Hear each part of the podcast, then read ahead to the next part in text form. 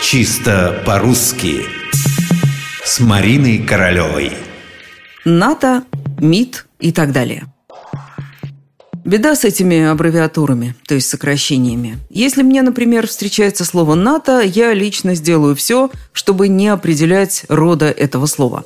Но это всего лишь увертки. Сути проблемы они не решат. Разбираться все равно рано или поздно придется. Тем более, что это слово у нас не одно такое. Кроме НАТО есть еще и МИД, и МВД, и МЧС.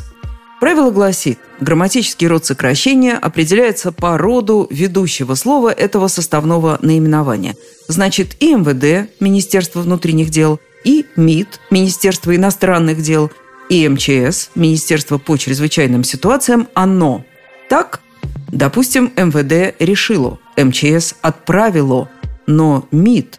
Неужели правильно будет – МИД известило все посольства. Звучит странно, хотя и по правилам. А все потому, что сокращение МИД давно уже стало фактически существительным мужского рода, так же, как «мир», например. Даже производные от него есть «мидовский», «мидовец», «мид направил», «мид решил», «мид известил». А вот «НАТО» – особое сокращение.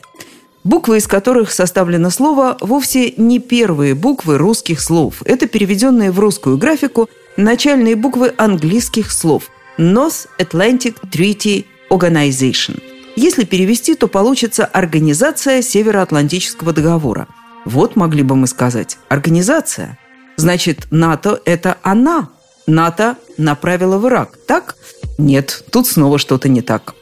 Чаще всего, если приходится, пишут и говорят в среднем роде. НАТО заявила, НАТО направило – мало кто вспоминает о том, что это организация, то есть она.